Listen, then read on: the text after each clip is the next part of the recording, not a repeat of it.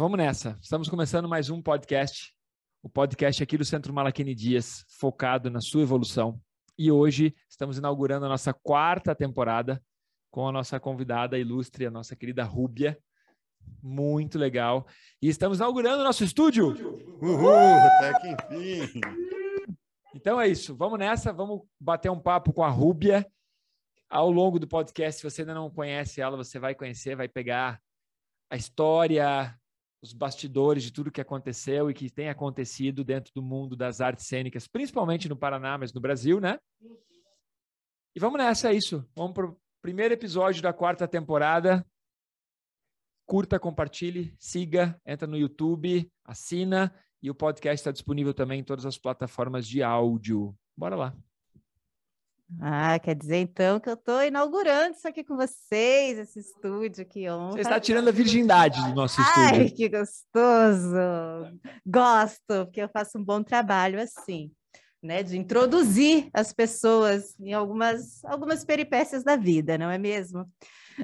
Bom, então vamos, vamos começar pelo princípio, uma coisa óbvia, né? Estou aqui com o meu queridíssimo Vilmar. Vai lá, Vilmes. Salve, salve, seja bem-vinda, Rúbia. Primeiro Obrigada, podcast Deus. da quarta temporada. E estamos aqui hoje para dar aquelas tijoladas. Se você não, não, não sabe, você está liberada para dar tijolada em quem você quiser. Opa, tijolada? Tá bom, estou preferindo afagos nesse momento. Tijolada foi os dois últimos anos, né? Chega, né? Chega. E estamos aqui com a nossa super convidada, então, a Rúbia. Normalmente nós fazemos uma prévia, uma pequena apresentação, mas a Rúbia, vou contar como eu conheci ela e depois a Rúbia mesmo se apresenta. Eu conheci a Rúbia na época que eu dava aulas em academias.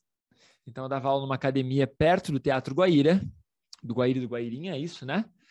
Dei aula lá por quase 12 anos, um pouco mais até, e conheci a Rúbia numa dessas aulas. E ela continu, começou a fazer aulas comigo para melhorar a flexibilidade, um pouco de concentração, foco. E ela, por, por ela já ser do meio das artes cênicas, você fez balé? Uhum, 16 anos de balé clássico. 16 anos de balé, logo ela chamou a atenção na aula, porque ela fazia as técnicas corporais, as posições com mais facilidade. Passado um tempo, eu convidei ela para se tornar aluna da minha escola na sede antiga ainda.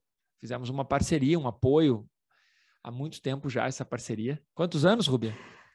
Bom, foi 2015, faça as contas, que é seis anos? Sete? E de lá para cá seguimos. A Rubia segue fazendo aula com, com a gente, com a minha equipe, e segue atuando. E é agora é com ela, Rúbia. E aí, conta um pouquinho, quem é a Rúbia? Ah, essa pergunta de quem sou eu, quem sou eu hoje e agora, né? Porque hoje sou um, amanhã sou outro. Quem é a Rúbia hoje? Quem é a Rúbia hoje? É, bom, eu, eu atuo aí nas artes cênicas, né? Falando um pouco da minha profissão, que também é minha paixão, e eu acho que é possível a gente trabalhar aí, né? Com paixão. Eu sou do meio das artes cênicas, então trabalho com dança, com teatro, com performance, e também sou das artes cabareteiras, do cabaré. Faço também drag king e burlesco. Eu tenho 36 anos e comecei aos 30 na escola com o Malachini, que me fagocitou e realmente deu um twist carpado na minha vida. Adorei isso. Antes de, antes de nós reformarmos o estúdio, teve um dia que você veio aqui e nós ficamos conversando sobre isso, sobre burlesco, e, tu, e, ela me deu uma aula, e aí eu falei, cara, preciso gravar um podcast com ela. Na época a gente estava começando o projeto do podcast. E de lá para cá, eu sei que a Rúbia organizou cursos, eventos online e um milhão de coisas para se virar nessa época. Mas vamos chegar lá. Uhum. Rúbia, você já morou fora do país, né? A minha mãe mora fora do país desde os meus 15 anos, então eu morei um ano com ela lá na Califórnia, ali do ladinho de São Francisco, em Oakland, e depois eu só passei a visitá-la assim de vez em quando, porque senti falta, né, da farra brasileira. Afinal, não tem, não tem nada parecido com isso aqui. Brasil é Esse Brasil. Samba, carnaval e corpos expressivos. Eu acho que o Brasil ele dá realmente 10 a 0 nos outros lugares, e isso é o que faz meu coração vibrar desde criança, assim. E por isso também que quando eu descobri o burlesco, eu acabei me encontrando, pois eu sempre gostei, sempre fui muito fã de carnaval e da Dercy Gonçalves e da Monique Evans, da El Que Maravilha, da Vera Verão, essas eram figuras que eu gostava muito. Então, quando eu conheci o burlesco também, foi um momento que a minha vida mudou bastante.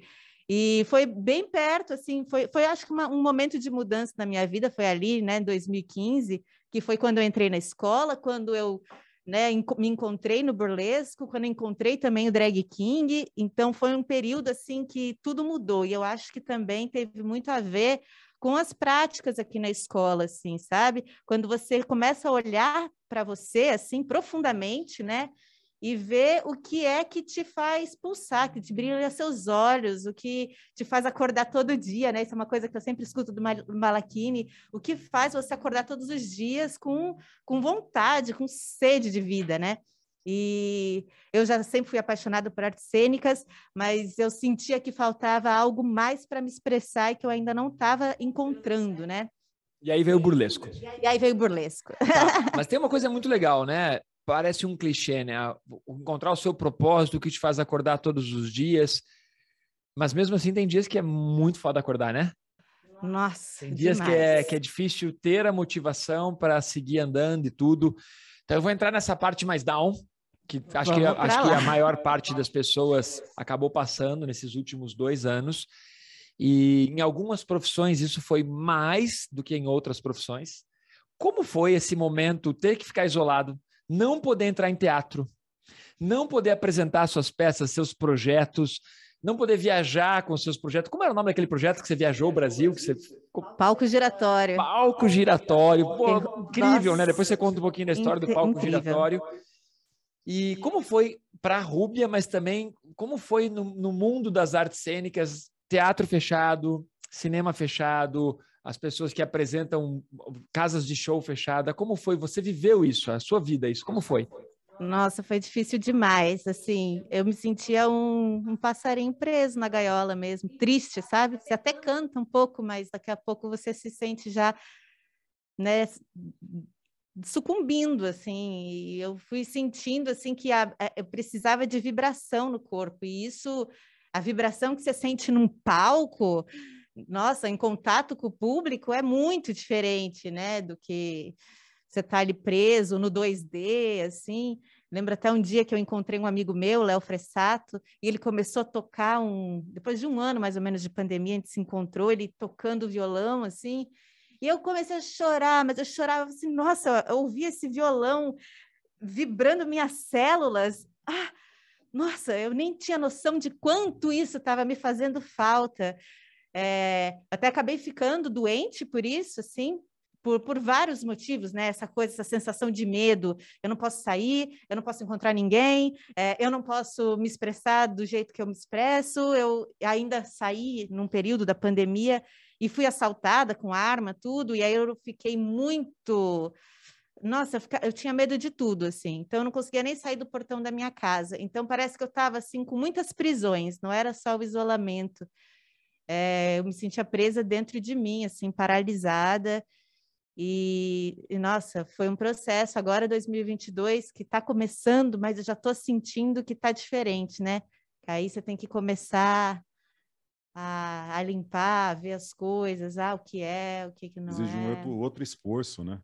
Nossa. Porque é, é, o primeiro foi aquele esforço para você se adequar àquela condição. Uhum. E aí gera neurose, gera um monte de coisa ruim mesmo. Aí depois você, aí agora abre, e mas só tá cheio de medo ainda. E aí como é que você lida com isso, né? Como é que você se abre? Você tem que quebrar essa essa barreira também, né? É, foi, foi, ó, primeiro medo de não conseguir, né, me sustentar na pandemia, afinal, meu setor todo fechou. Então, assim, passei dois meses assim, nossa, fudeu. E agora? Meu Deus, o que, que, que, eu vou fazer? É, aí é, medo da própria doença, aí é, o medo de sair na rua, porque também senti que o centro da cidade ficou. Eu moro no centro da cidade. Ficou mais abandonado, né? A gente Nossa. tinha medo. Porque aí, como todos estavam em casa, é, quem ia na rua sofria mais, né? Porque uhum. tinha medo de assalto, medo de várias outras coisas. E aí o medo de, de, de como ganhar o sustento, sendo que o artista ele tem que estar no palco, no seu caso, né, teatro, né? Uhum. Mas também o, o, a sétima arte também acabou não podendo gravar, tudo deu um bug, a novela um bug parou. cultural. Uhum. Acho que o mundo teve um bug cultural nesse sentido, depois acabou que se reinventou, né? Hoje nós acabamos vendo isso. E você, como você se reinventou? Como você conseguiu ter o ponto, aquele momento de, cara, ponto de inflexão. Agora eu tenho que dar um jeito porque eu quero continuar vivendo a minha arte foi nesse momento que você começou a bolar os cursos de burlesco online, tudo. Conta um pouco isso. Foi. Aí, olha, que agora olhando assim, eu não quero abandonar o online mesmo, porque criei muita coisa legal para online. E assim, abriu um outro universo de poder me comunicar com o Brasil todo, que, nossa, às vezes eu ficava muito só aqui nessa panela, né, Curitiba, tal, com os cursos, com as oficinas aqui. E aí, logo no começo da pandemia, uma amiga minha do Rio, artista, que eu ia dar uma oficina para ela lá no Rio, e aí não pude ir. Ela falou assim: Ah, que tal você fazer online? Eu falei: E que tal você ser a minha cobaia? Porque eu não sei como é que isso vai funcionar. E também outra pessoa que foi a minha cobaia foi uma aluna aqui da escola também. A Carol. A Carol. Tô sabendo, a Carol. A Carol, ai, Rubio, acho que eu preciso me expressar um pouco mais. E aí, você não quer me dar umas aulas? E aí foi legal que eu peguei uma pessoa que estava procurando as, as, artes e o burlesco por uma coisa. E ela adora então, dançar, e ela faz balé, um monte de coisa. Carol, beijo, né, Carol? Beijo. Beijo, Carolzão. Carolzão, agora eu quero saber essa história do Carolzão, Carolzão hein? amo Carol. E aí também peguei, então, duas cobaias bem diferentes, então eu pude é, testar os meus cursos de burlesco de uma maneira que tanto é, de, de, de autoconhecimento mesmo, assim, de você mergulhar nas suas vergonhas, entender quais são as suas vergonhas, a sua maneira de se expressar, qual é a sua sensualidade e a sua comicidade, né? Como brincar com o seu corpo sem poder, sem, né? É, sem tabus, assim, né? E sem, tipo, ah, isso é certo, isso é errado, encontrar a sua vertente e também poder trazer todas as alegorias, né? É, da arte para colocar nesse, nesse, nesse bolo todo de coisas. Então, eu fiz é, um curso de burlesco que tem dois módulos. É, um primeiro módulo é para a gente mergulhar mais na gente mesmo e aprender também um pouco sobre é, as técnicas né, do burlesco, apresentar também a história e, e mostrar as referências né, desse contexto e o módulo 2, que é para composição de performance. Então, ali são, eu, eu, brinco que ali é o Se Vira nos 30, é Corrida das Vedetes, que ali são vários exercícios de, de, de explodir as caixinhas. E disposição também, da pessoa aprender a se expor, né? Quebrar uhum. os próprios tabus do que é. Né? Mas tem uma coisa interessante, eu não fazia ideia da, do contexto do burlesco, porque tal como muitas coisas que nós achamos que sabemos, que nós sabemos é aquilo que aparece de repente num filme, num seriado, numa revista, né? e a gente não sabe exatamente a essência do burlesco, origem. E aí, quando você me contou, me encantou. Então, vamos lá, vamos ensinar quem está nos acompanhando uhum. é o burlesco, a origem do burlesco e como é o burlesco hoje em dia. Ah, legal. Pergunta marota, aí sim. então, burlesco. Burlesco, assim, é, é uma arte que remonta ao século XVII. Ele aparece, esse termo aparece primeiro é, na literatura e, é, e quer dizer burula, gracejo. Então tem uma coisa com humor e era uma sátira é, das artes oficiais. Não só das artes oficiais, como de tudo que era oficial. Então, tirava sarro do rei e tudo mais. Era tipo um meme. Era, um, era, era um meme. Era o um meme do século... Do século XVII. Do século XVII, adorei. E também, se você for pensar, por que, que também é, é, é uma história das mulheres, né? É, teve um determinado período que as mulheres foram proibidas de estar em cena. Então, até por isso que surge também a arte drag, que são os homens que fazem os papéis femininos, né? Mas mulheres artistas não deixam, né, de, de existir. Então, aonde elas estão? Elas estão nos lugares não oficiais. Então, elas estão nas tabernas, elas estão na, nos teatros de rua, né, nas feiras, nos teatros de variedades, nos freak shows, tá em tudo quanto é lugar. E tem um pouco, sim, desse lance da da sensualidade como uma maneira de você fisgar o público para você dar o seu recado. Claro, lógico. Então isso é o burlar. Como mulher não era permitida falar, então era uma maneira de fisgar e burlar aquilo que ela não podia fazer. É, e aí, claro, depois vai para várias artes, e aí tem um boom dos cabarés no final do século XIX, começo do século XX. Nossa, assim. Principalmente em qual região? Europa. Europa. É, Estados Unidos, Estados Unidos também Europa. teve. E no Brasil? Quando... Brasil também, também, teve, na Belle Époque. Então, a Belle Époque amazônica, né, teve ali um grande boom também dos teatros de revista, que é, o teatro de revista é próximo do burlesco, mas o burlesco é um pouco mais rebelde. mas o teatro de revista flerta ali com com o burlesco. Que o burlesco, cada, cada mulher é dona de si ali, não tem ninguém por trás dela. Tem uma burlesca ali de Floripa que ela fala que uma burlesca é uma companhia de teatro inteira num corpo só. Porque a gente realmente faz tudo, não tem ninguém por trás. Então, o que a gente quer dizer é o que a gente está propondo, o figurino a gente que faz, é, a movimentação de cena, a produção, de aonde eu vou me apresentar. Então, é, dá muita autonomia de tanto discursivo quanto de, de, de, de, corpo e de ação no mundo mesmo. Então, pode, mas pode ser mais de uma. Pode é, ter uma companhia mesmo. Pode ter uma companhia, Entendi. tanto que é, o burlesco foi para os Estados Unidos por conta de uma companhia da Lydia Thompson, que ela é, era ali da Inglaterra, e aí ela vai ali é, no final do século XIX, ela vai lá para para os Estados Unidos e vira uma febre, assim, quem são essas mulheres com as pernas de fora? Só que elas eram tão burlescas que elas nem estavam com as pernas de fora, elas estavam com uma calça que imitava, imitava as a perna. Pernas. Uau! Porque não podia mostrar a perna naquela época, e todo mundo ficava, ai meu Deus, elas estão com as pernas de fora. Não, não, não. Que aí se via bater assim a censura, assim, não, estamos aqui, é calça aí. Então, é, o burlesco tem é esse é mecanismo. Mesmo, é. é. Eu achei interessante uma coisa que você disse de que as mulheres eram proibidas de se expressarem, né?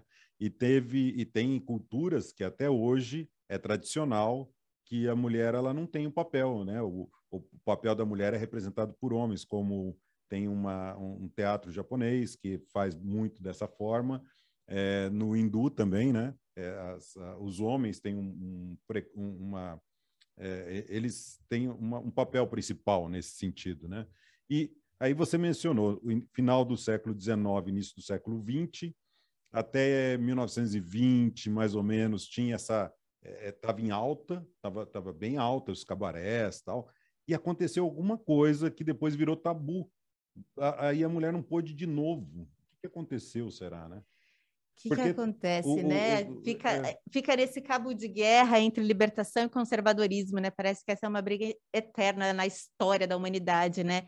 Então teve esse momento é até ali, até mais ou menos a década de 50, ali que começou a, a, a fechar. a fechar mais. Eu, assim. eu, eu, tenho assim para mim que talvez tenha sido pós-guerra, porque o, o pessoal estava tava voltando da, da guerra para começar a trabalhar os homens, né, que voltaram da guerra para trabalhar, e as mulheres optaram por ter famílias, talvez. Mas, porque assim, não teve nenhuma nenhuma, como é que eu digo, uma um momento assim onde teve um grupo que falou não, vamos fechar. Eu não diria nem um conservadorismo. É, Talvez acho que é muita, é uma... muita coisa junta, né? É. Teve, assim, os cabarés também entrou, entraram em declínio por conta do próprio cinema, que era muito mais barato. Sim, é você novidade. É, novidade. novidade você botar ali para passar aquele filme várias vezes do que toda noite ter que pagar montar um monte toda a de estrutura gente. e maquiar tudo de novo, iluminação. E pagar um monte de gente, né, para noite que Teve isso... campanhas de sem álcool também, que não podia, era tudo underground, né? Sim, teve também o, o cinema encareteou bastante assim, as coisas. Com certeza. Sabe uma coisa interessante do, do, do cinema e de tudo? Eu estava conversando com um, uma, um, outro conhecido que, que adora a sétima arte, é que o cinema tem o Oscar tradicional, daí tem os festivais que, que, que vão premiar ali os atores, a trilha sonora, e aí começou a, e sempre existiu o cinema é, paralelo, o cinema alternativo. E hoje já tem críticos para julgar o cinema alternativo. Então não é mais alternativo, porque já tem crítico também, eles já são especializados em serem alternativos, ou seja, já também já entrou num, num, num, num Esse clichê. filme alternativo, ele não está dentro das regras. É, exato. Nós então vamos chamar um especialista É, alternativo. Mas tem uma coisa que eu queria te perguntar que eu achei bacana. Então as mulheres ficaram proibidas de encenar, e aí os homens começaram a se transmutar, né, se transvestir, é isso, tá correto? aham. De, de mulheres para poder atuar. Então um homem no palco fazendo passar por uma mulher, daí podia. Aí podia. desgraça isso, né? Então, isso nas artes oficiais, né? Exato. Porque mulher vestida de homem não podia. Mas homem Foi vestido de proibido. mulher podia. Aí, Podia. aí daí que veio um fetiche absurdo, então, que até hoje paira no ar aí. Os crossdressers. É. E também as drag queens, né? As drag queens, elas, elas vieram desse contexto que acontecia, então, num lugar oficial, mas depois continuava para além da, da- do palco, né? Então, as drag queens Então, estão por aí por que, que, eu- isso o que também. eu, o que que eu per- percebo bastante? Tá, Malaquini, legal, mas o que, que isso tem a ver com evolução, com autoconhecimento, com o que a gente ensina? O fato de você. O que, que eu percebo com os- todos os atores que eu já dei aula, né? O fato de você estar no palco e você encarar vários personagens também desencadeia em você um autoestudo fantástico, que de repente você tem que vivenciar um personagem ou um sentimento que você achava que você não tinha, que você não era daquele jeito, e daí você super se identifica. E às vezes o contrário, às vezes o fato de você poder se maquiar e poder se esconder atrás de uma maquiagem, de uma máscara, faz com que você possa se libertar. É, Isso. Exatamente. Ah, falou perfeito. É bem isso. É um exercício de alteridade, assim. E, e ao mesmo tempo é isso, a máscara, ela, nossa, ela, ela deixa a gente assim, tudo aquilo, deixa o superego de lado, porque a máscara não tem. Então você não precisa, Tem né? uma coisa muito legal disso, que máscara em grego é persona. Persona, exato. Então a personalidade da pessoa é só uma máscara para ela se, né, para ela se permear na sociedade. Sem a máscara, sem a personalidade dela, ela, ela não, ela talvez ela, as outras pessoas não a aceitassem. Você sabe que eu tive essa sacada com meu filho. Meu, meu filho, para mim, dentro de casa, comigo, é, pô, filho perfeito, né? Daí, quando ele ia para casa da mãe dele, a mãe dele me ligava e falava: Olha, ele faz isso, faz aquilo. Que eu falava: Não, o Kalani, não, ele não é assim. Daí eu ia conversar com a diretora, não sei o que, no colégio, e a diretora me falava: Pô, o Kalani faz isso, isso, isso. Eu, cara, não, o Kalani não é assim. Ou seja, ele- aí o que eu descobri? Que com cada pessoa e cada lugar que meu filho frequentava, ele tinha uma persona, uma máscara. Então, ele sabia exatamente até, até o limite que ele podia ir comigo, o limite que ele tinha com a mãe dele, o limite que ele tinha na escola e com os amigos. Então, cada ele vestia uma máscara e nós somos um pouco assim, né? De, de acordo com o que nós estamos fazendo, nós temos uma persona mais atuante, né? E você sente que isso é o que te o que de uma certa maneira te, te dá tesão no palco, de você se conhecer, de você perceber que pode se soltar e que hoje a Rúbia, para quem não sabe, o Rubão também, né? O Rubão. O Rubão, depois a gente entra nesse assunto. aham. É, isso também, além de ser uma forma de autoconhecimento, também te permite ser várias pessoas e se realizar um pouco mais. Isso te dá uma liberdade que, por exemplo, o Vilmar não tem, porque o Vilmar ele tem uma personalidade, uma persona que é ah, família, pai, professor, e que se ele for muito para um lado, ele perde credibilidade na outra área. E o artista, ele tem essa liberdade que os outros profissionais não têm. Sim, eu estou viajando. Não, tem, com certeza. É, eu acho que cada um é, encontra onde você, onde tem adrenalina, né? Ah, esportes radicais, é o surf, é, sei lá, andar de moto, é, tem muitas formas, né, de radicais aí. E eu acho que a minha radicalidade é estar é ser- é tá no palco, podendo ser várias pessoas e ter um monte de experiência que eu não teria se eu estivesse na minha casa sendo rúbia.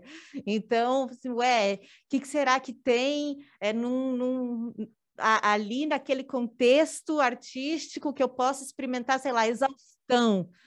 O que, que acontece com o meu corpo quando eu chego em exaustão e vou para a cena? Ah, o que, que acontece quando é, tem que ficar imóvel?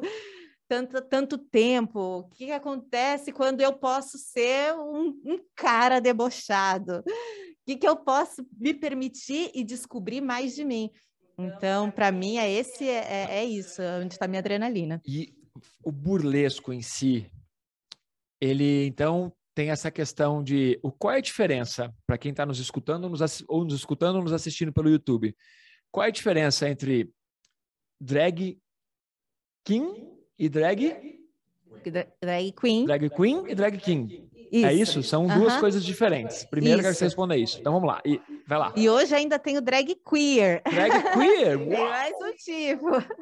Então, drag queen são homens vestidos de mulher e drag king são mulheres vestidas de homem. Não só mulheres, né? Pessoas não binárias e tudo mais que então se deslocam dessa e criam essa sua persona masculina. E também entendendo a masculinidade como não uma só, né? A masculinidade também é múltipla, é, são várias, então é, cada pessoa, cada artista também explora o seu tipo de masculinidade.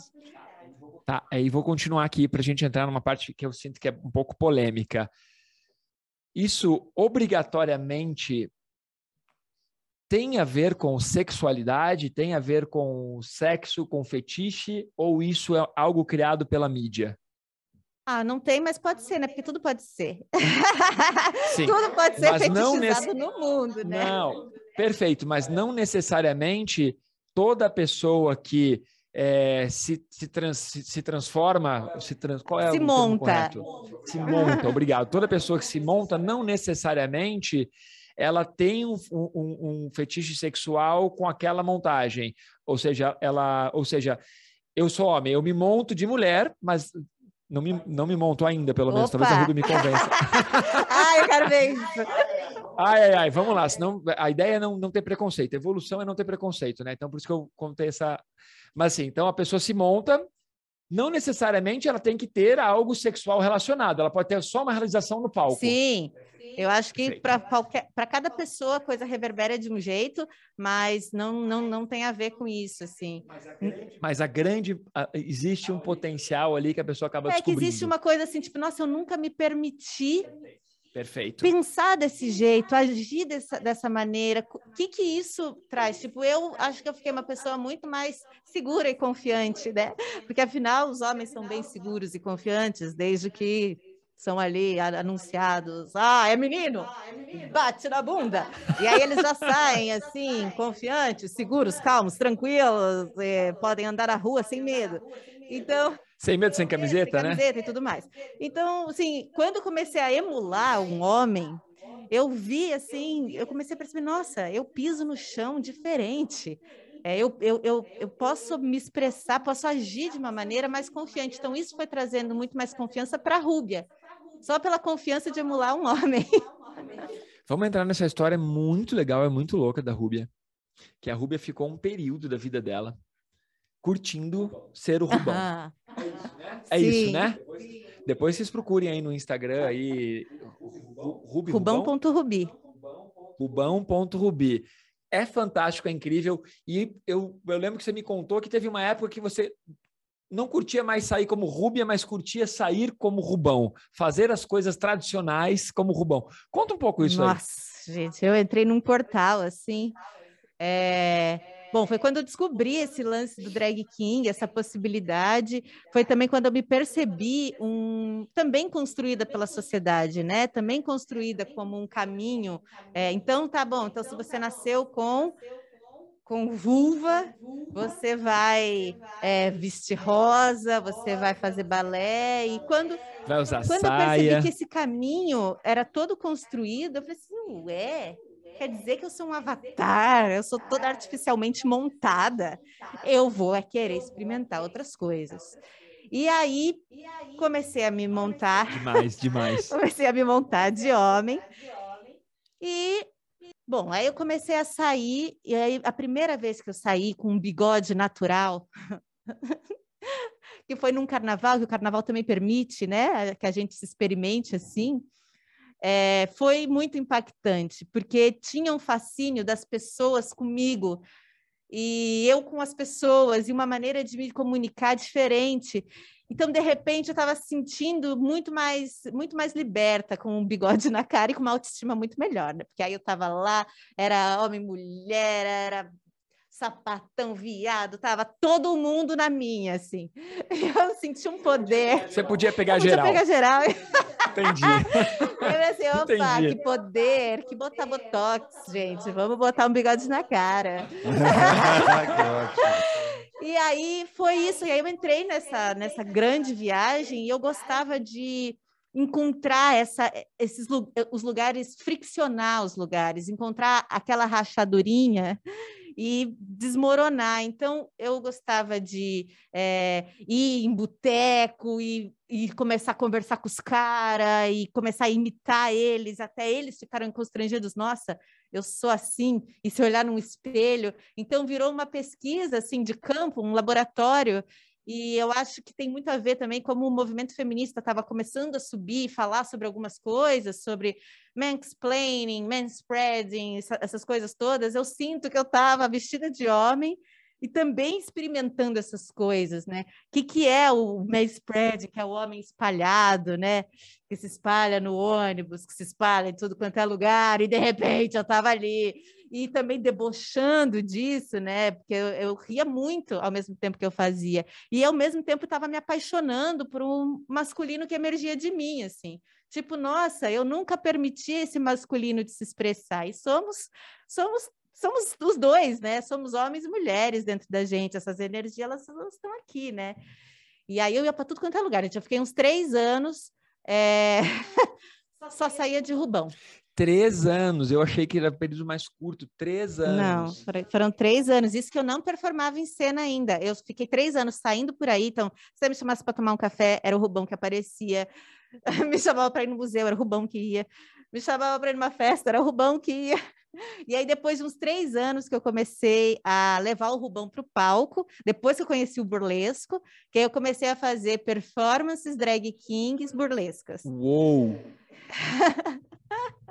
e aí que foi o burlesco que me trouxe um chão de performance, que aí me deu, me trouxe mais deboche e também mais mais rebeldia, assim, sabe? Uma maneira engraçada de, de eu colocar minha rebeldia. E de uma certa forma, isso também te gerou um status. Isso também te gerou sair do, do, do comum, que era o ponto que a Rúbia estava alcançando, atuando da maneira tradicional. E aí você saiu da caixa, expandiu, mudou completamente, quebrou vários paradigmas, e isso também te deu uma, uma notoriedade dentro desse meio. Por que eu citei isso? Porque quanto mais a gente fica preso nos paradigmas, no, no, no, comum, nas coisas tradicionais, também a gente não consegue alcançar o nosso máximo potencial. E você, com isso, você deu uma pedalada, né? Quando eu conto para algumas pessoas, falo, não, eu dou aula para a Rúbia, conheço a Rúbia. Quem é mais desse meio? Olha para mim e fala, nossa, a Rúbia é, tipo assim, ela é uma personalidade que quem não anda, quem não, não tá dentro do meio de artes cênicas, do meio burlesco, de tudo isso, não faz ideia. Mas quem anda, a Rúbia, as pessoas sabem que é Rubão. Tipo, as pessoas sabem que é Rubão, enquanto a Rúbia talvez ninguém soubesse, ou soubesse muito menos, né? Tanto que eu assisti algumas peças da Rúbia e que não tinham. Uma peça tinha bastante a ver com isso, mas outras duas não. E você sente que isso também, e que talvez esse, esse boom de status, de você conseguir acessar mais pessoas, isso também é, acabou catalisando para você investir mais tempo e mais energia nisso? Com certeza. Porque como primeiro foi essa, essa, essa grande paixão, esse negócio que eu estava assim, eu estava descobrindo uma coisa em mim, então era um frisson que eu sentia no meu corpo. Era uma coisa assim inexplicável e, e também de e, é, explodir com as minhas próprias caixinhas. Isso é maravilhoso, é apaixonante. E aí que eu acabei me tornando, né? Eu, eu sou um dos pioneiros dessa arte no Brasil, né? Então, se fala de drag king hoje, com certeza vai falar de Rubão. Era que... isso, esse era o ponto. Se se fala de drag king, se vai falar de Rubão. É o Rubão, porque é o pai de todos. Eu acho que eu, é, dos drag kings brasileiros, pelo menos 80% passaram por mim, pelas minhas oficinas. É, E aí eu, eu, acabei, botava o Rubão na mala, ia viajar e conhecer outros contextos. Então, me apresentei em Salvador, em BH, em São Paulo, é, e, e, vou indo por aí, né? Rio. Demais, demais. Muito legal. Ou seja, o Rubão, ele também te permitiu toda essa expansão, né? Nossa, muito. Você foi capa de revista também, né? Fui capa da. É, da ano passado fui capa da L, né? Falando sobre drag kings e masculinidades. E também fui para Ela, o Globo, né? Na revi é uma revista do Globo. Ah, fui para o Mídia Ninja. Ano passado foi assim, porque aí parece que ano passado que a mídia descobriu que, nossa, existe drag king.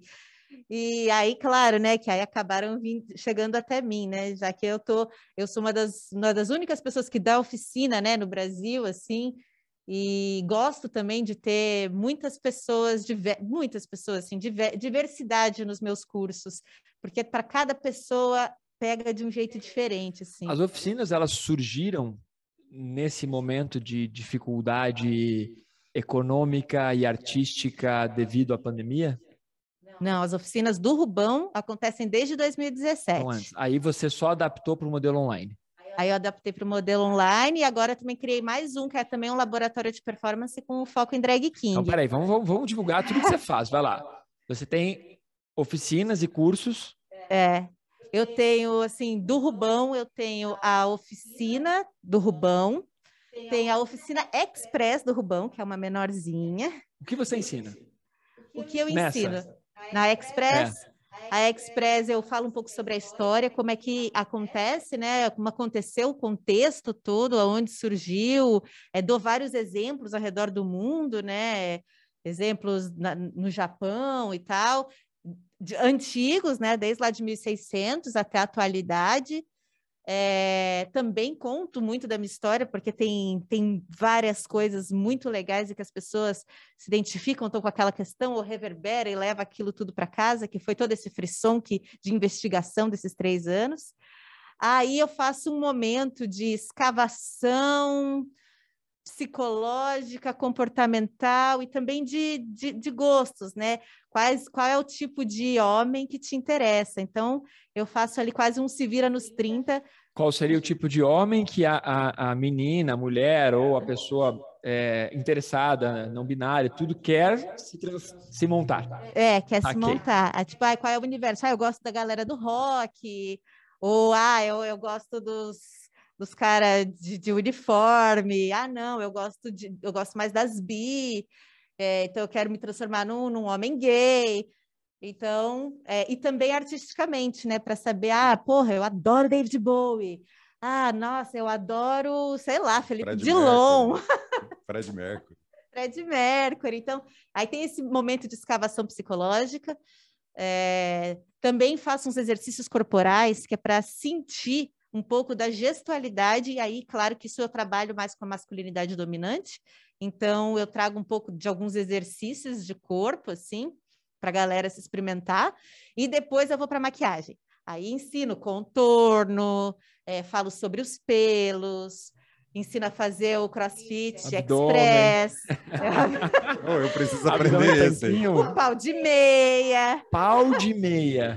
O pau de meia. E aí, depois ainda disso, a gente, tipo, tira umas fotos, claro que bem sensual. E eu adoro fazer um momentinho assim, tipo, é, sei lá, os machos anônimos. Que aí a gente começa a falar, eu deixo ali um, como se fosse um AA, assim ah, o, meu nome é tal e só por hoje eu não fui um boy lixo e não sei o quê. Fui um boy aí, lixo.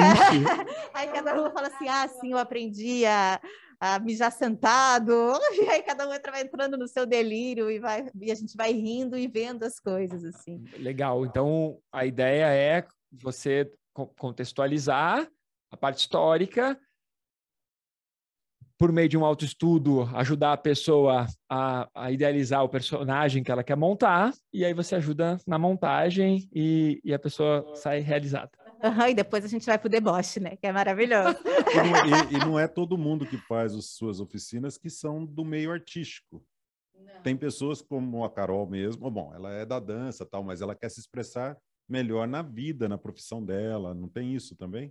Sim, também, né? Nossa, que é uma fuga, já... da, uma fuga da, do comum, da realidade, daquilo que está sugando a pessoa. Ela quer uma fuga, ela quer falar, cara, eu, eu quero me libertar. Quero experimentar isso e aquilo. Nossa, uma vez eu tive. Era uma mãe com a filha. Nice. ela, acho que ela com por volta de uns 45, a filha ali com uns 17. Eu falei, ó é oficina do Rubão, sabe que tem um que erótico, tudo bem? Não, tudo bem, eu quero é que ela experimente as coisas comigo mesmo. E aí, eu falei assim, então beleza. E foi muito legal que essa mãe, ela começou a sentir um negócio, que tem um momento, que essa, essa daí foi uma oficina presencial. E aí tem um momento que eu falo para a gente andar e caminhar, e aí eles, os caras se encontram e se dão aquele abraço, e pá. E aí ela foi começando a sentir assim, ela assim, nossa, eu tô sentindo alguma coisa, não sei o que, que eu tô sentindo. Eu assim, você tá sentindo tesão, né?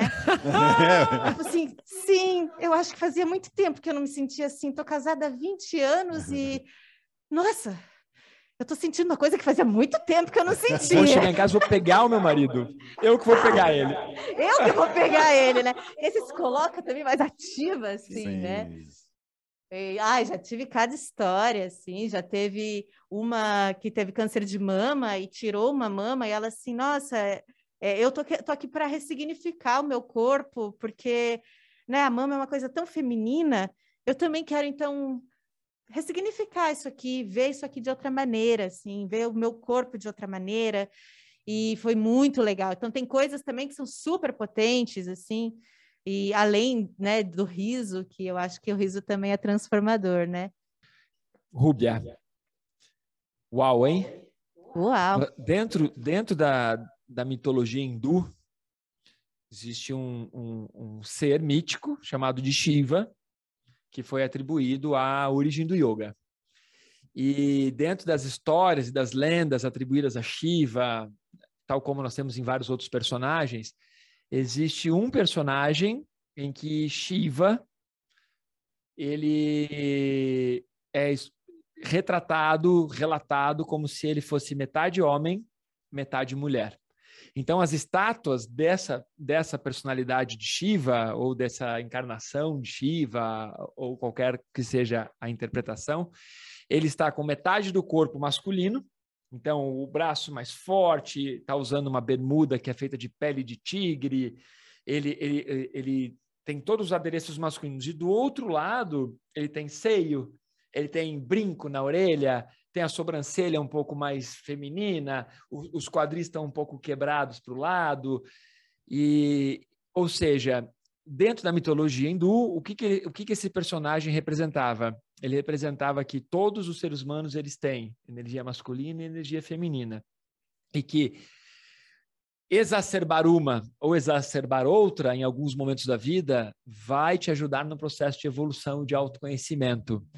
E é incrível, é chocante isso, porque depois a maior parte da Índia, ela preconiza e valoriza o patriarcalismo, né? a energia masculina. Mas Shiva, que dentro de quem pratica yoga, meditação, autoconhecimento é a mais alta referência, em algum momento ele já sinalizou na história, ele falou: "Olha, galera, autoconhecimento faz com que você desenvolva a sua energia feminina, mas que você também desenvolva a sua energia masculina, ou seja, você precisa ter o lado sentimental, você precisa ter o lado bruto e você precisa saber trabalhar isso. Então essa tua história, esses teus relatos, é tipo isso, cara. Vamos, vamos olhar um pouquinho mais. E aí você citou do carnaval, já vou emendar aqui que eu, quando era menor, sempre ficava pensando por que, que tem esse bando de homem vestido de mulher atrás do trio elétrico? E por que que nesse momento ninguém acha estranho? Todo mundo acha estranho, mas ninguém... Tudo bem, o cara é pai de família, empresário, tudo bem, mas naquele dia ele pode pôr uma meia calça rastão, lascar uma calcinha tochada, sai beijando outros é, homens na e, rua. E, aí é. passa batom e põe é. peruca, e, e aí ele meio que se liberta, e toda a sociedade meio que. Tudo bem, nesse dia pode. Então é como se fosse um dia de forra. Essa, essa origem do carnaval, não lembro, tem um bloco que, que meio que valoriza isso, que é o bloco dos homens que tal se transmutam, se montam de mulher. Tem a ver? Tem, será que tem uma origem no burlesque, tem uma origem em tudo isso? E agora? Eu, eu não, não, sei tão bem assim. Mas seria um pouco disso, né? O cara. Mas é, é... é, até essas festas populares, assim, em que a gente pode ser outros, é uma maneira até é, é um lado até um lado B da religião, quase que como se a religião precisasse desse disso para conseguir o ano todo ter é, as pessoas então é, ali no seu caminho. No cabresto, né? No cabresto. Aí tá bom, aí um dia a então, gente. Então, faz essa festa, bota todo mundo para sentir o que quer sentir, expurgar o que precisa expurgar para depois voltar. Então, se abre um portal, que cada um pode ser o que quer, para depois voltar para o cabresto e voltar. Então, é, é, o, é a própria religião apoia, né? Interessante que era parte de uma religião, que é Baco, né? A, a festa de Baco, que é o carnaval, que era feito há milhares de anos, né, muito antes das religiões tradicionais que nós temos, e que talvez não todas, mas tem algumas sim, e que ela, ela tinha essa permissão, né? E, a, e as religiões que depois foram, foram sendo adaptadas aí a coisa de 2.000, 2.500 anos, essas religiões precisaram adequar as suas festividades e fazer um pouco de, de tapar os olhos mesmo, né, para deixar, para permitir o povo justamente para isso que você está falando. Porque tinha as festas pagãs, as festas pagãs já aconteciam. Como é que você vai falar para o povo que não pode? Eles quebram tudo. Não precisa, quero Quebra só ver tudo. também que é, é, é, o segundo ano sem carnaval, né? esse ano, que eu acho que não vai ter, não sei, né? Já, Agora, já cancelaram Omicron, vários, né? Já cancelaram alguns, assim, gente, o que, que vai ser do brasileiro sem sem carnaval. Sem um momento de... de... E não é Brasil, né? É, o é... carnaval acontece na, na, na França, acontece sim, sim. No, né, nos Estados Unidos. Uhum. Nós achamos que o carnaval é brasileiro, mas ele é. foi importado. É. Importado, exato. Tá, Rúbia, vou entrar num outro assunto, vou fugir bastante do que a gente está falando, de toda Maravilha. essa loucura, essa putaria deliciosa aí. que gostoso. E o, ser, e o ser humano, ele, ele sem perceber, né? É, desculpe o meu francês aí para os palavrões, mas sem perceber, nós, nós somos assim mas nós nos permitimos isso em alguns momentos. Né? Tem uma escritora que eu gosto muito, que é a Regina Navarro Lins, e ela tem um livro que chama-se Cama na Varanda. É como se você pegasse tudo que acontece na cama, entre quatro paredes, coloca na varanda e vamos tomar um chá e um café e falar a respeito. O ser humano tem, ele tem isso, né? É, quando você comentou que a mãe foi com a filha, parece um pouco impactante, né? E uma aluna minha essa, essa semana comentou: os meus filhos, eles acham que a mãe deles não transa porque só porque é mãe.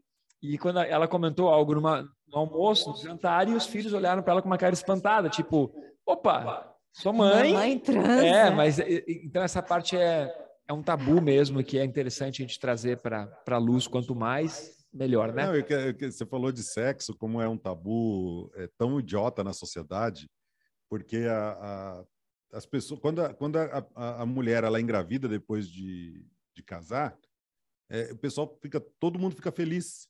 A hora que nasce a criança, todo mundo fica feliz. Tá, e nasceu do que aquilo, né? Não foi plantado, melhor, foi plantado, mas né, a forma que foi plantada é, né, é, é de qualquer forma, dentro de quatro paredes, tudo é permitido. Agora, a sociedade não, não se liga nisso, né? A pessoa está grávida por quê? Porque é, e depois que nasce ainda, aí a mãe fica imaculada, pronto, né? Fudeu. Acabou, depois é. que vira mãe. Você sabe que em, em alguns contextos isso já não é mais verdade, né? Em vários é. contextos, a pessoa já nasceu sem ato sexual, né? Já, é, não, já existe, é, né? Isso existe, e isso vai claro. ser uma baita quebra de paradigma, porque daqui a algumas gerações, talvez. Seja só assim. Não, talvez é uma. Aqui é achismo mesmo. A proporção seja ou igual para igual, ou até passe, né? De pessoas que nasceram sem precisar ter o ato sexual. Então, por enquanto, é uma realidade ainda você falar isso. Todo, a maior Total. parte da população que está aqui é. é porque em algum momento o pai e a mãe transaram, ou a mãe transou com alguém Sim. e tudo. Mas daqui a pouco talvez não. E aí isso também vai ter uma outra disruptura. Vai. Muito, muito. Vai. Não, e a disruptura maior vai ser, cara, qual é a utilidade desses caras spreads, né? Não faz sentido nenhum ter esses caras. Aí, aí você vai poder ficar lá só andando de, de skate, eu vou poder tocar meu violão, e acabou. Aí os homens acabam, entra em extinção. Mas eu queria entrar num outro assunto agora, que eu comentei que ia mudar bastante. Rúbia, o que você sente que praticar meditação, praticar exercícios respiratórios que ajudam a administrar as emoções e tudo. E a, e a, e a parte das técnicas corporais que nós ensinamos e que você me conheceu por causa disso, por causa da meditação, por causa das técnicas corporais e, e da respiração, além das técnicas de reprogramação emocional, você sente que isso é um baita diferencial para você que está no palco, para o autoconhecimento? Como você vê hoje?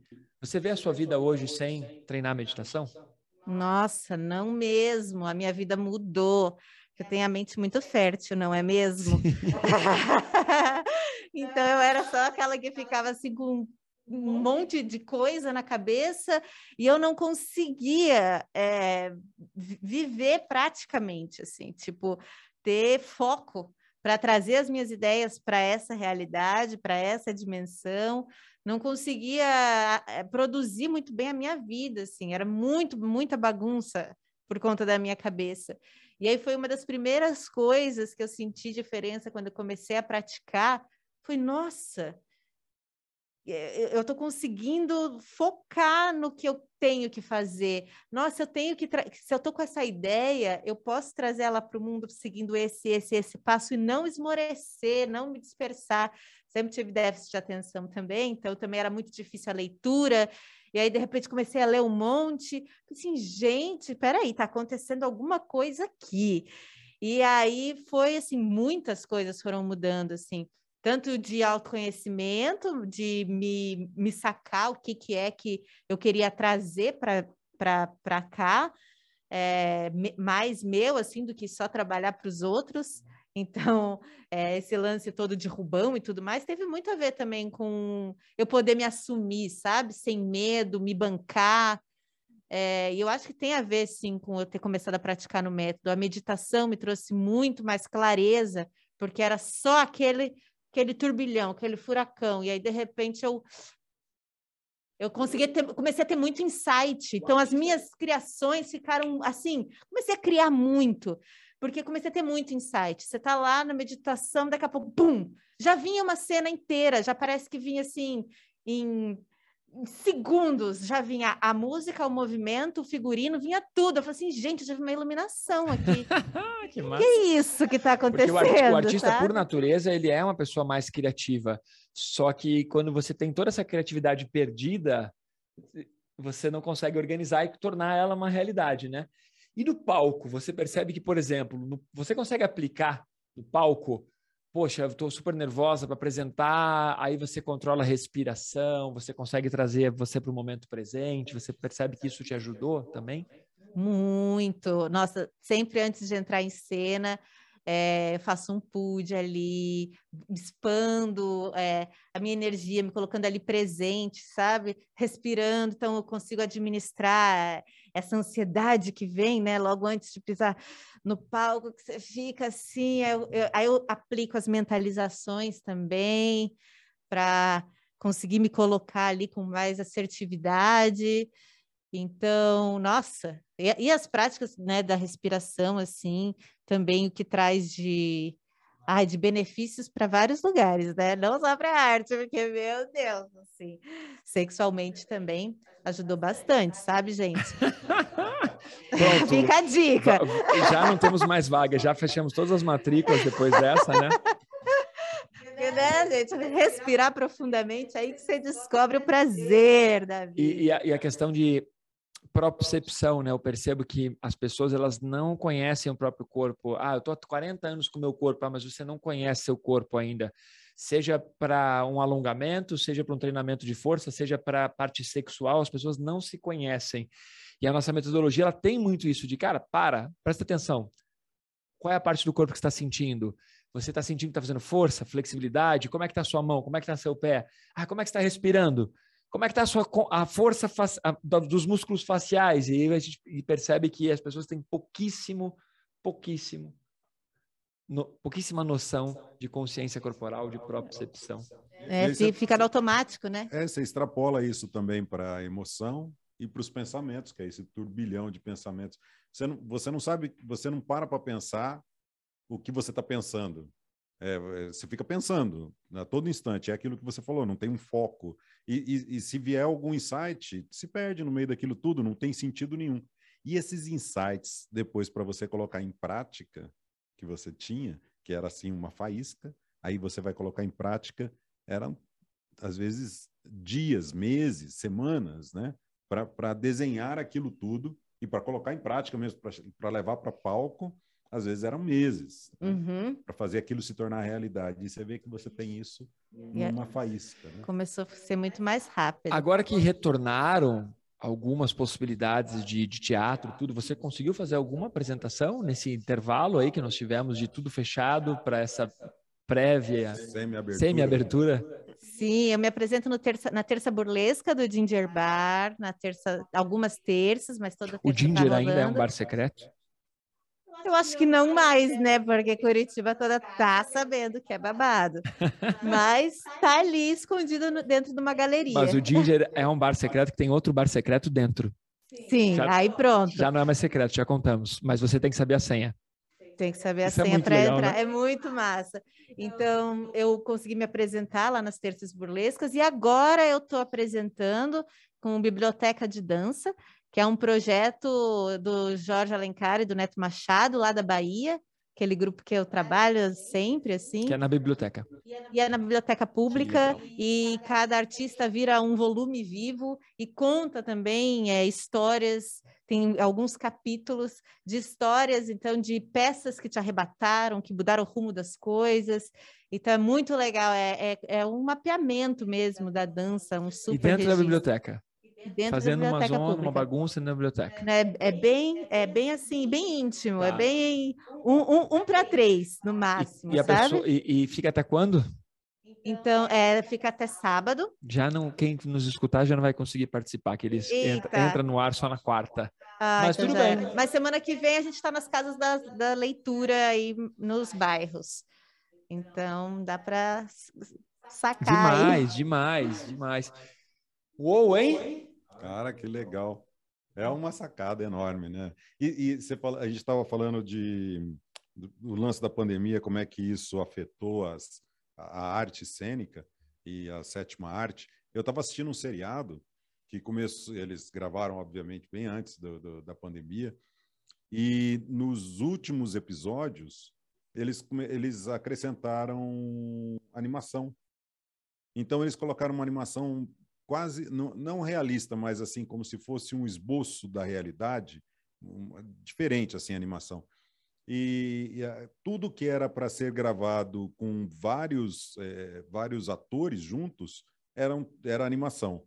Quando era só o ator sozinho, ele às vezes contracenando com só mais uma pessoa, que a pessoa não, não necessariamente precisaria estar no mesmo ambiente, então eles gravavam um, depois gravavam outro, assim, separado eles usaram, aí eles usavam os, os, personagens reais.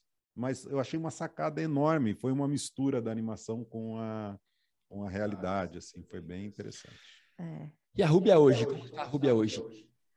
Ah, eu tô saindo da Bad Trip, que 2021 aconteceu muita coisa legal, mas como eu não estava bem, então eu também não consegui aproveitar né? Não conseguia assim nem ser tão grata pelas coisas, porque eu não estava bem. Então agora que eu também tô identifiquei algumas coisas e tô tô voltando, eu já estou me sentindo assim bem bem melhor. Estou me sentindo bem mesmo. Espero que esse ano seja mais leve. Você sabe que eu já perdi alguns alunos ao longo dos anos. Eu dou aula há quase 20 anos, né? Meditação, autoconhecimento, né? The Rose Method. E conversando com os alunos, muitas vezes o aluno mesmo ele me diz assim: sabe o que é? Eu gosto da minha vida como ela tá. E toda vez que eu começo a desenvolver mais autoconhecimento e meditação, eu descubro que tem muitas coisas na minha vida que eu não gosto. Por exemplo, meu trabalho, ou meu relacionamento afetivo, ou eu começo a perceber que eu não sou uma pessoa tão legal. E a pessoa fala, então eu vou praticar menos, vou parar de praticar porque eu não quero pôr o dedo nessa ferida. Eu não, eu, eu não quero ter que mudar a minha vida como, como eu construí ela até agora.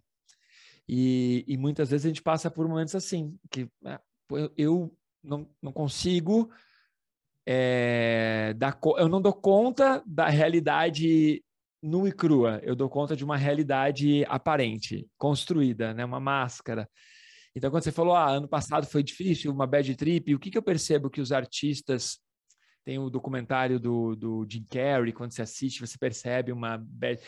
O artista ele acaba mergulhando tanto em alguns personagens, e o artista ele acaba também com isso aflorando muito mais sentimentos, emoções e, e vivenciando outras possibilidades. Ah, eu posso ser quem eu quiser como artista, que às vezes ele fala assim: nossa, mas é, era tão mais legal atuar do que a minha vida real. É tipo chá de fita, né? Você vai e não volta. Você vai e não volta. Não sei. Mas o que eu quero dizer é que quando você começa a desenvolver bastante autoconhecimento e tudo, eu, eu, gravei uma, fiz uma live com a professora Terezinha Dias de Portugal e nós falamos sobre isso. Meditação não é para todo mundo, meditação é para os fortes. Porque quando você trava autoconhecimento, o que acontece quando você aquieta tudo? Para você, quando você aquieta tudo, acontece algo que é, primeiro, tudo que você tem mal resolvido na sua vida acende. Então, ah, a meditar é legal? É legal, mas você vai ter que resolver todas as coisas que não estão resolvidas ainda, as coisas mal resolvidas. Por quê? Porque só assim você vai limpar sua mente. Só assim você vai conseguir aquietar e meditar. Ah, mas meditar é tão legal, meditar é um mundo rosa. Opa! Não, isso é uma mentira que te é. contaram. Meditar é você aquietar a sua mente. Para você aquietar a sua mente, você tem que resolver todas as coisas que estão pendentes na sua vida. Se desarmar, né? Você tem que se libertar de todos os preconceitos, de todos os condicionamentos. Aí você entra em meditação. Ah, mas eu sigo uma blogueira que fala que ela medita todos os dias 30 minutos. Não, não. Ela faz treinamento de meditação todos os dias 30 minutos. Porque entrar em meditação é uma outra experiência. E por que eu estou falando isso? Porque quando você me contou, ah, eu estava numa bad. Quando nós treinamos meditação e quando nós fazemos exercícios de autoconhecimento e tudo, você começa a perceber, ah, eu não estou legal. Eu, eu, eu preciso me reconstruir, eu preciso resolver essas coisas.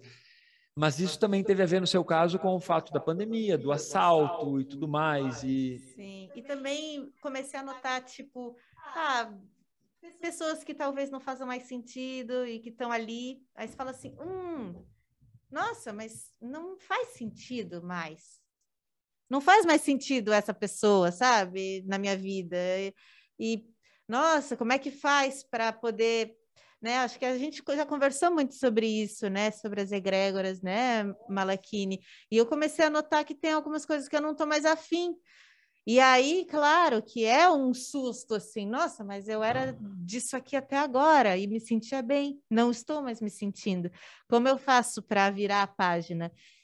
E é profundo e é doloroso também algumas despedidas. Então eu fiquei também, eu acho que me preparando para algumas despedidas assim. E acho que estou nesse momento.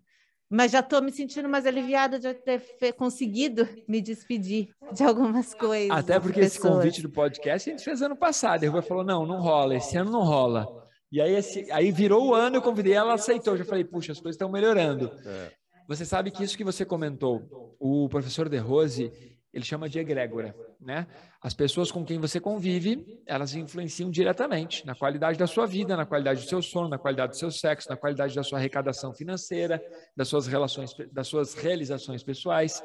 Então, você tem que escolher melhor as pessoas com quem você convive. E Napoleão Hill, imagine um pesquisador da década de 30, ele também colocou, ele chamou isso de mastermind, que é o seguinte: você tem que escolher as pessoas com quem você convive e não deixar o acaso escolher. Porque se você só vai convivendo, você perdeu a oportunidade de, de repente, estar naquele momento com uma pessoa muito mais interessante que ia acrescentar muito mais na sua vida. Até aí tudo bem, eu entendo. Ah, mas às vezes a gente não tem que escolher tudo. Mas o lado, o lado oposto disso é você não escolheu e aquela pessoa está te sugando. Aquela pessoa está te atrapalhando, aquela pessoa está te bloqueando você não está alcançando o resultado, seja econômico, de felicidade, de realização no sexo, qualquer coisa que seja. Então, você ter comentado isso, é muito difícil você olhar e falar, mas eu gosto daquela pessoa. E eu gostava tanto de ir naquele lugar, mas agora, nessa nova fase da minha vida, não faz mais sentido. E você ter força, coragem, energia para não ir mais lá, ou para ir menos, ou para se despedir, uou, é por isso que tem tanta gente que ainda está casada. É por isso que ainda tem tanta gente que trabalha no que não gosta. É por isso que ainda tem tanta gente que mora no país que não quer. Por quê? Porque você precisa de uma coragem, de uma energia para romper essa barreira. Mas depois que você faz, é libertador. E só, e só dá para romper também se você tiver um, um porquê ou para onde você vai. Ou chegar no limite. É, ou chegar. Ah, não aguento mais essa pessoa. Ela, é. Agora não, agora ela está É, tipo, não, é não, não quero, tá assim, tá sendo tóxico, mas tá? Aí é ruim, né? Uh, não quero. É, mas aí já. lidava bem com esse tipo Sim. de comportamento até aqui. Sim. Daqui para cá não, não dá mais para mim. Eu acho que eu percebi que eu cheguei no limite é, com algumas coisas e, nossa, e passei dos meus limites. Então, acho que eu também fiquei é, fiquei meio ruim, assim, claro, por isso. Assim. Claro. E energeticamente isso nos consome. Muito, você... eu não dormia, Malaquinha. Exato, exato. Não, não... A... Nossa, até perceber assim, nossa, eu tô há dois meses sem dormir. O que que tá acontecendo? Dois meses? Angustiante demais. Ah, aí você começa assim, não, eu vou entender o que acontece quando eu estou com essa tal pessoa, quando estou com essa tal pessoa. Aí você começa a entender que, hum, eu acho que aqui não vai mais, sabe? E, ou esse contexto. Um ditado popular que foi interpretado de uma maneira errônea e até preconceituosa, né? Que os nossos pais diziam, né? Diga-me com quem andas e te direi quem és. Aí depois acabou virando um preconceito de que, ah, eu olhei aquela pessoa que está andando, só porque ela está vestida assim, ela vai atrapalhar a sua vida. Virou um preconceito. Mas a essência desse ditado é exatamente isso. Poxa, toda vez que eu estou com essa pessoa, eu tomo decisões erradas. Eu, eu nem percebia que eu estou dormindo mal, né? Ou eu nem percebo que toda vez que eu estou com essa pessoa, é, eu acabo me, me, me transformando em alguém que eu não gosto de ser. E imagine que isso é assim nos casamentos, nas empresas e tudo. Então a gente tem que entender que sim, o autoestudo ele também ele, ele não é só com relação a você. É como você é quando você está naquele restaurante, naquele bar, naquela. Como é que chama quando é um grupo de teatro? quando você tem lá o grupo que ensaia sempre e tudo, a companhia naquela companhia, puxa vida, toda vez que eu vou para aquela companhia, eu me sinto ou muito mais feliz, ou às vezes o contrário. Só que, às vezes, na maioria das vezes, o, o é tão difícil sair. E, e às vezes o, o, relacionamento é tão abusivo que você não percebe. E aí você fica preso. Então, era um relacionamento abusivo, mas você não percebia. É. Exato. É não, bem isso. E aí acho que por isso que eu estou me sentindo melhor, porque eu acho que eu consegui me despedir de algumas coisas, mas demorou e demora.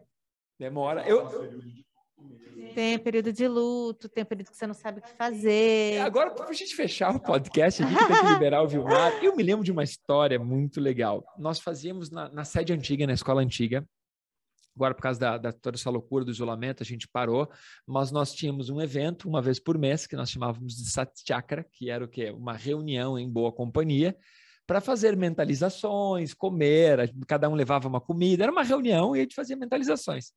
E aí, num desses eventos, a Rúbia, vou contar para vocês, a Rúbia, eu falei, ô Rúbia, você podia fazer uma performance, algo assim, e ela, posso mesmo? Ficou empolgada. E eu disse, pode, faz uma, os alunos vão adorar. E ela fez uma performance para nós nessa noite, muito louco, que era um ET.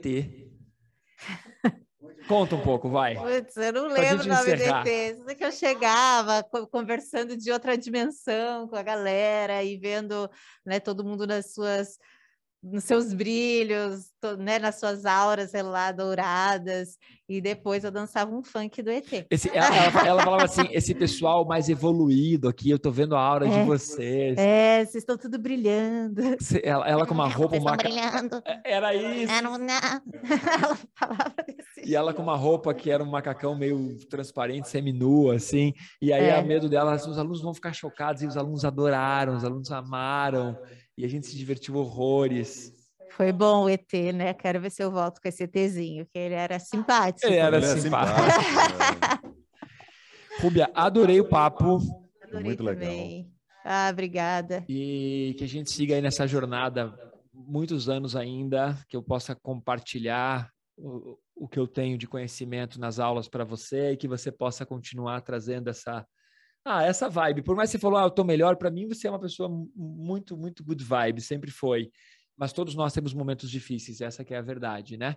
Isso que eu nem contei a história, nem pedi para ela contar a história aí que ela teve com de um, de um, um, um orgasmo extra ultra sensorial. Uh. Essa história, quando ela conta, a gente chora de rir, mas talvez no próximo podcast.